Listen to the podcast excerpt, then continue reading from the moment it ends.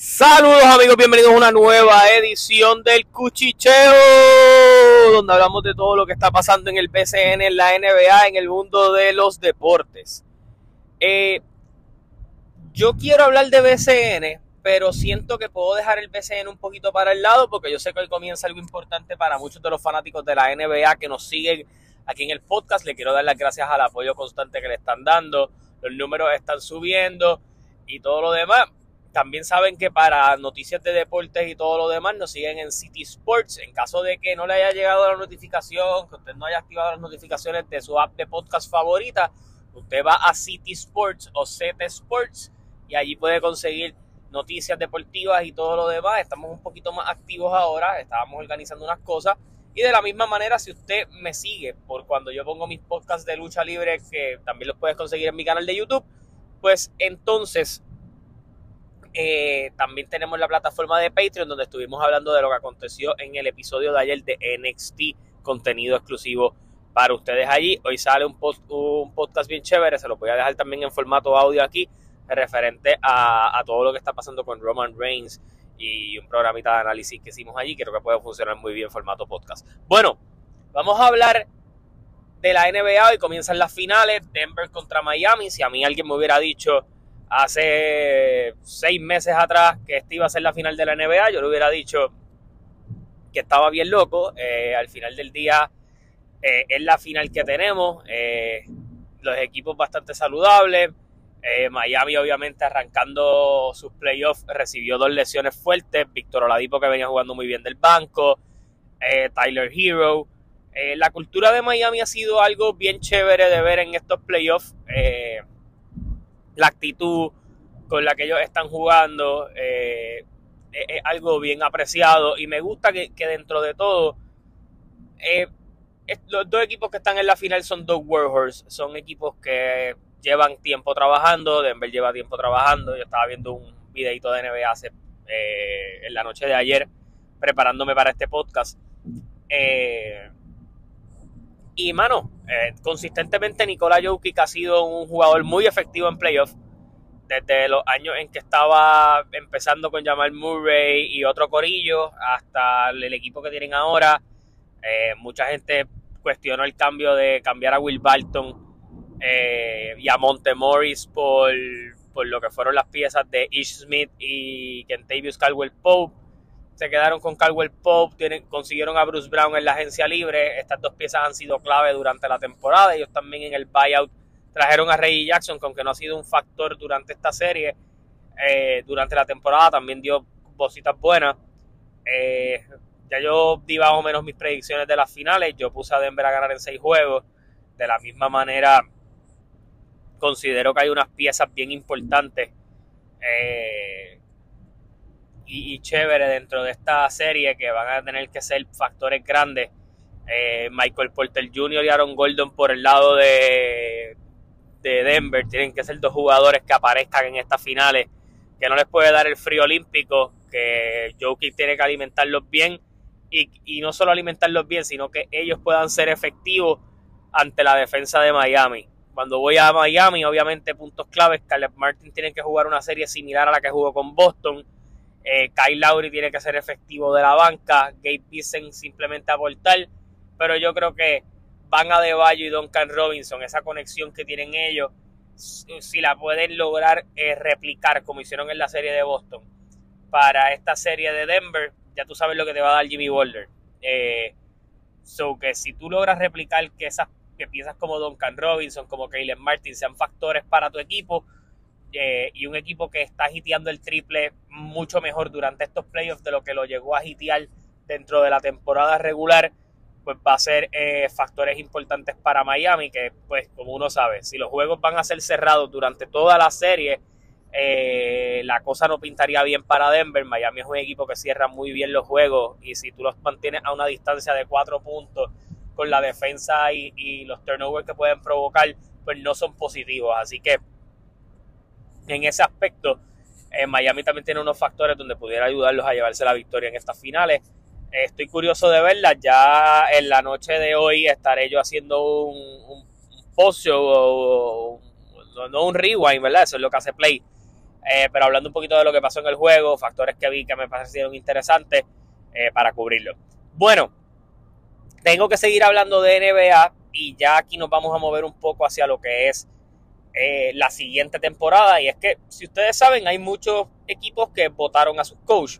Los Toronto Raptors salieron de Nick Nurse. Ya Nick Nurse tiene trabajo nuevo en Filadelfia. Creo que puede hacer un gran trabajo allí. Me parece bien curioso que pase el Filadelfia en la agencia libre porque ellos les gustaría quedarse con James Harden. Se habla de Houston queriendo buscar a James Harden. De Houston vamos a hablar un poquito más tarde.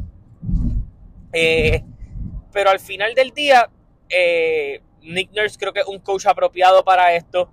Eh, Nick Nurse ya tiene la experiencia de campeonato, ha estado en playoff, eh, sabe desarrollarte jugadores.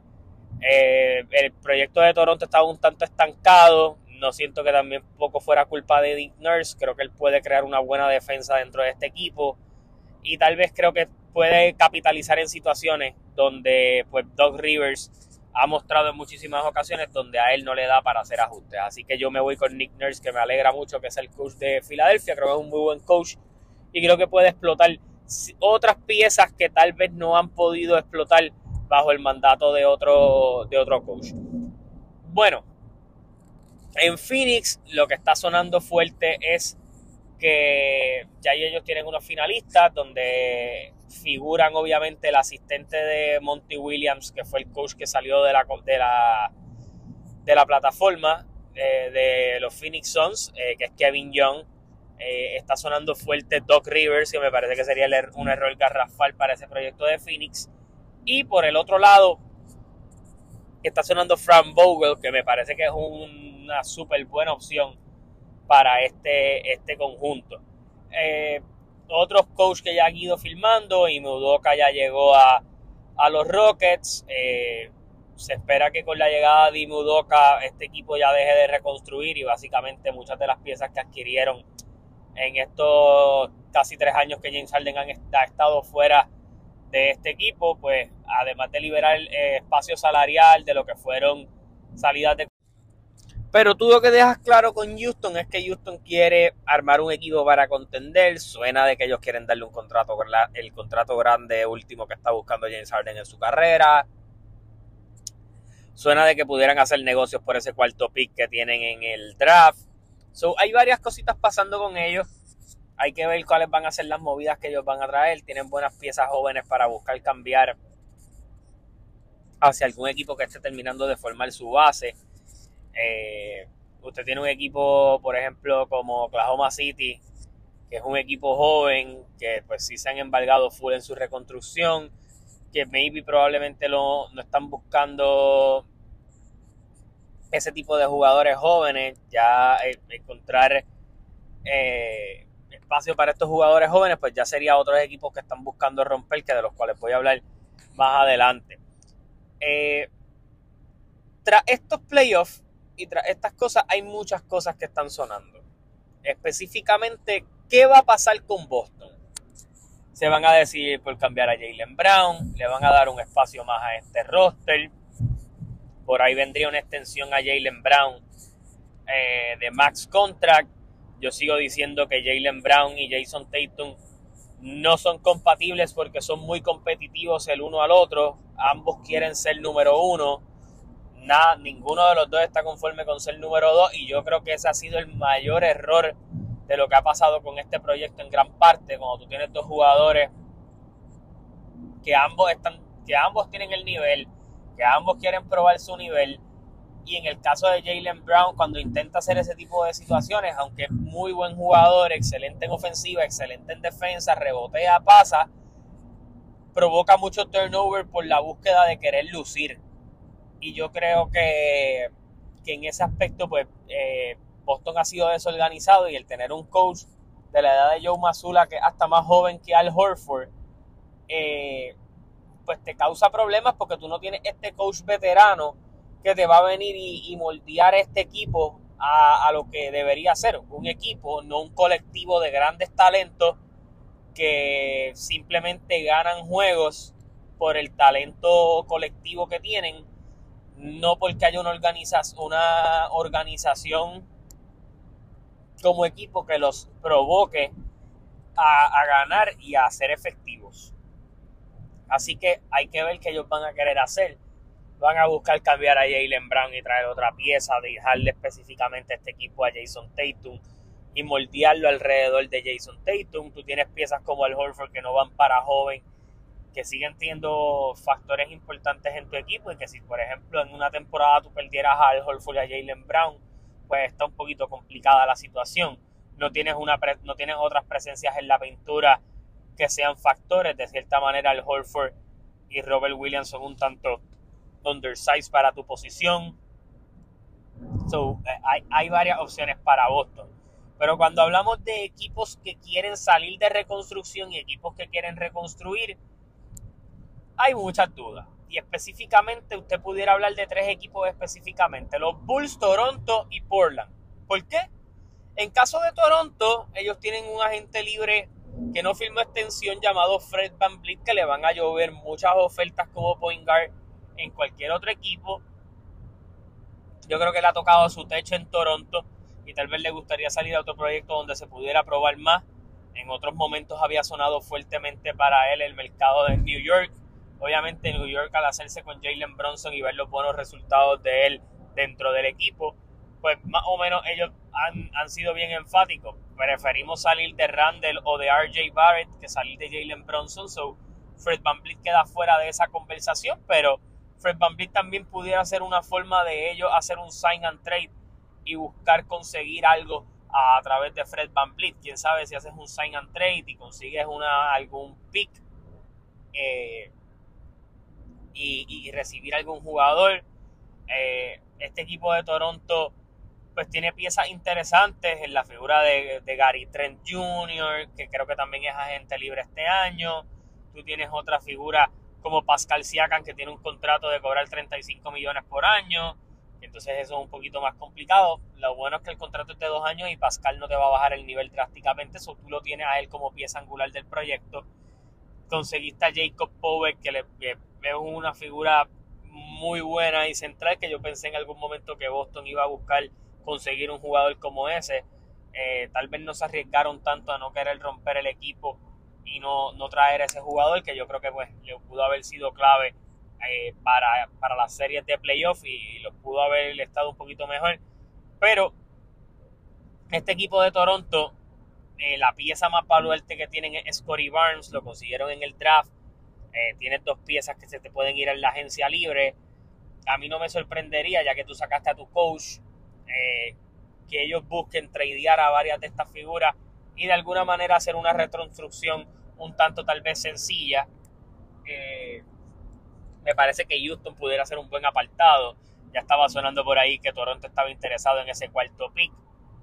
Que pudieran darle a, a, a Houston? Hay piezas allí para tal vez intercambiar y darle cositas chéveres a Houston por ese cuarto pick que pues de alguna manera Houston tal vez no va a, a tomarse el tiempo en desarrollarlo y simplemente esté buscando eh, salir de eso. En el caso de Houston, tú tienes unos jugadores allí como Kevin Porter Jr., como Jalen Green, como Jabari Parker, que todos están en, eh, como Jabari Smith Jr., como Alfred Sengun, que todos los tienes que ir desarrollando. Y si tú vas a traer a Harden, traíste a Ibudoka y estás buscando tal vez traer a otra figura más para el equipo, pues me parece que en el mercado de cambio puede que estés bien activo y no te interese desarrollar otro cuarto pick dentro de la rotación, además de que tienes un jugador que a mí me parece que, que es bien desarrollado, puede ser un buen 3D en esta liga como Tari Eason. Cuando nos movemos a otros equipos, tú puedes hablar del proyecto de los Bulls. Está rumorándose por allí que ellos le van a ofrecer una extensión de contrato a Nikola Vucevic. Tiene 33 años. Eh, Nikola Vucevic a mí me parece que es un buen jugador, pero no defiende mucho. no va a ser tu piedra angular. No sé por qué Chicago tal vez esté buscando quedarse con él y no tal vez venir y mira, vamos a hacer un sign and trade, negociamos algo nosotros, te mandamos otro proyecto nosotros te ofrecemos el contrato.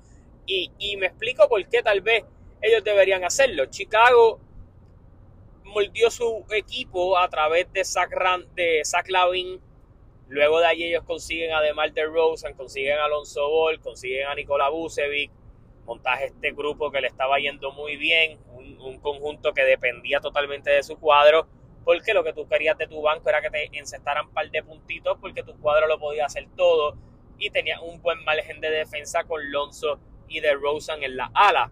Eh, pero obviamente las lesiones de Lonzo Ball en la rodilla han sido drásticas, específicamente en estos últimos tres años. Lonzo iba a jugar el año pasado, no pudo jugar, este año iba a jugar, no pudo jugar. Eh, se rumora fuertemente de que la recuperación no va a poder ser fácil. Eh, tu coaching staff tampoco es el mejor a mi entender en ese equipo. Eh, y mano, al final del día me parece que, este equipo lo que debería buscar es, ok, este proyecto iba de esta forma, la lesión de Alonso Ball no nos ha, ha afectado, está complicado conseguir resultados, hagamos lo siguiente. Vamos entonces a buscar ciertas piecitas, mejoramos nuestro banco con margen salarial y cambiamos jugadores. ¿Por qué? Porque Chicago no tiene ni un pick ahora mismo dentro de los 30 eh, dentro de los 30 picks de primeros o tú no tienes un jugador joven que te vaya a llegar y que tú puedas desarrollar. So, te sale mejor venir y decir, ok, tal vez un contender va a buscar a DeRozan, yo le puedo robar dos o tres picks a esa gente, consigo algún jugador sencillo. Eh, Zach Lavin, el contrato está grandísimo como para buscar cambiarlo. Considero que siempre fue un error darle un contratazo tan grande a Zach Lavin por el simple y sencillo hecho de que Zach Lavin para mí en esta liga es un 2 o un 3 en términos de, top tier.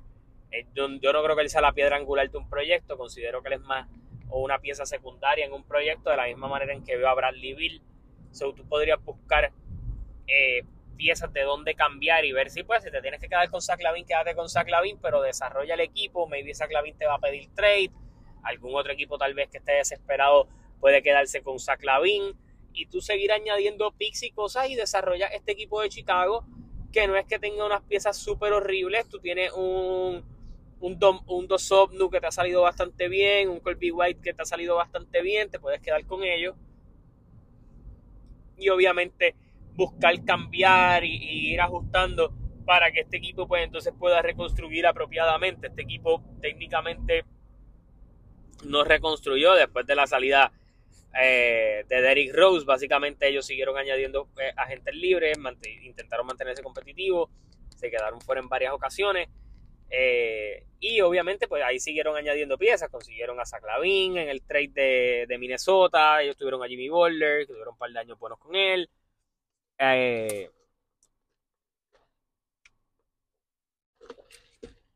Y obviamente con Zach Lavin, pues lo filmaste, le buscaste traer más estrellas, llegaste a tener a Wade en tu fila, llegaste a tener a Mirotic, a Bobby Portis, ha pasado buen talento por, los Bulls. So, eh, me parece que al final del día es un equipo que debería reconstruir. Y el otro equipo que pienso que este equipo, eh, la vida le está dando una oportunidad. Una oportunidad bien destacada. Y me voy a explicar por qué. Tú tienes un equipo como, como el equipo de Portland Trail Blazers, que Damian Lillard desde que ha llegado a esta liga ha hecho todo lo posible por llevarte a playoff. Eh, desde que lo hizo con la Marcus Aldridge, desde que lo hizo con CJ McCollum, en una ocasión llegaron a finales de conferencia, en las demás se fueron en primera ronda. Eh, siempre muy competitivo. Pero Damian Lillard no va para joven. Eh, o sea, Damian Lillard fue drafteado en el 2012. Vamos para el 2024. Ya lleva 12 años en esta liga. Considerando que entrar a la liga con 19, 20 años, ya Damian Lillard está empezando en los 30. Yo no estoy diciendo que su nivel está bajando. Pero Damian Lillard es una estrella cotizada en esta liga es un tipo competitivo, tiene puntos en las manos, decisivo, sangre fría. Y yo considero que la carrera de Damian Lillard necesita salir de Portland. ¿Por qué? Damian Lillard está dando la vida en Portland y, tú tienes unos. Y, tu gerencia o las cosas que han pasado gerencialmente eh, allí en la búsqueda de que en un mercado pequeño seguirle trayendo piezas a, a, a Damian Lillard, pues ha sido complicada. Tú, en, una ocasión donde la Marcus Aldridge se iba a conseguir a convertir en tu número 2, aquel equipo que pudiste seguirle añadiendo piezas en el camino, que fue el equipo de Wesley Matthews, Robin López, eh, Nicolás Batum y la Marcus Aldridge, tú los perdiste todos. Eh, terminaste haciendo un sign and trade por Nicolás, eh, por Nicolás Batum, que por, por, un gran contrato que le ofrecieron los Hornets, no recibiste mucho, nada muy guau a cambio. Perdiste a Wesley Matthews y a Robin López en la agencia libre. Perdiste a la Marcus Aldridge en la agencia libre desarrollaste a CJ McCollum y con las piezas que fuiste cogiendo en el camino te fue bien. Llegó Yusuf Nurkic, que todavía sigue siendo parte del equipo. Eh, después lograste cambiar a CJ McCollum. Conseguiste a Josh Hart en ese cambio. Fuiste tan anormal que lo cambiaste en estos días por un proyecto como Cam Reddish. Pero pues entonces, si tú haces un cambio en donde tú le vas a dar minutos a Cam Reddish, eh, y estás buscando oportunidades con Arfen Simmons, que lo firmaste a un contrato bastante longevo, pues mano, pues entonces tú estás tomando decisiones inclinadas a una posible reconstrucción, ¿verdad? Pero no das el paso grande que es cambiar a Damian Lillard. ¿Por qué? Porque es la única pieza que tú tienes que te va a brindar assets. Es la única pieza que tiene Portland que le va a brindar la oportunidad de recuperar algunos picks que pudieron haber eh, adquirido en el camino y poder reconstruir. Porque miren la, la, la disyuntiva que ellos van a tener ahora. Este draft tiene tres talentos que están sonando muy, muy, bueno, cuatro talentos que están sonando muy, muy fuerte. Víctor Wembayana, que sabemos indiscutiblemente que va a terminar en la organización de San Antonio Spurs. Con el segundo pick, por lo que suena fuerte, Charlotte Hornets va a ignorar a Scott Henderson, que se considera al igual que Wembayana un talento generacional, para ir por Brandon Miller, que es un proyecto que hay que desarrollar un poquito más, pero que se tiene buen techo para él. Eh, que un, un, buen 3 que puede ir desarrollándose en ese equipo de los Hornets, eh, que creo que van a, que, van a cambiar de, de, coach ahora y ese tipo de cosas. Ese equipo está indiscutiblemente en las manos de la Melo Ball, que es point guard. No vas a coger un Scott Henderson, vas a dejarlo pasar para irte por Brandon Miller. Eh, pues entonces Portland va a tener la oportunidad de escoger un point guard al cual se le tienen grandes expectativas, grandes esperanzas un chamaco que ha dominado, un chamaco que haga, que, está jugando a un gran nivel eh, y que juega la misma posición que Damian Lillard. Pues entonces, ¿qué tú, qué tú prefieres hacer? Esto haría yo. Aquí vamos a la parte, a la parte de, real de toda esta situación. Cuando tú tienes la oportunidad de escoger talentos que, que en esta liga son generacionales, eh, usted no es catima. Ya usted le ha dado muchas largas a cambiar a Damian Lillard porque quería formar un proyecto ganador alrededor de él. Tú querías darle una oportunidad más. Mira, tú tienes un coach como Chauncey Billups que está desarrollando su defensa, que está desarrollando jugadores. A mí no me parecería tonto que este equipo viniera y dijera, ok, tenemos potencial en Cam Reddish, tenemos un, 2 interesante en Arfen Simmons nos podemos quedar con Yusuf Nurkic como este veterano del equipo en la pintura. Vamos a coger a Scott Henderson en el draft. Vamos a cambiar a Damian Lillard. Eh, cogemos varios assets jóvenes de cualquier equipo. Y, y queda bien, porque este equipo, aunque tiene una pieza muy buena en Jeremy Grant, Jeremy Grant no te filmó ahí. Jeremy Grant llegó en trade entonces también te va a quedar libre en algún momento y lo vas a perder. So, me parece que mejor viene y, eres astuto, le saca algo a Damian Lillard y, y, puedes reconstruir un equipo muy, muy bueno. Y a donde sea que llegue Damian Lillard, pues puede cambiar muchas cosas. Damian Lillard, obviamente, siempre ha estado acostumbrado a ser el uno de un equipo, pero cuando tú vienes a analizar, Damian Lillard puede venir y ir a un equipo el mismo equipo ese de Houston, si no consiguieran a, James Harden, tú dices, ok, pues mira, Damian Lillard puede llegar allí.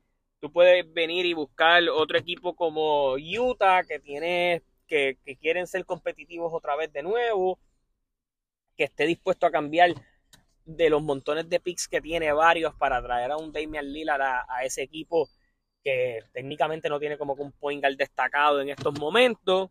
Eh, y, obviamente tiene ahí entonces a Laurie McCann y jugadores para desarrollar.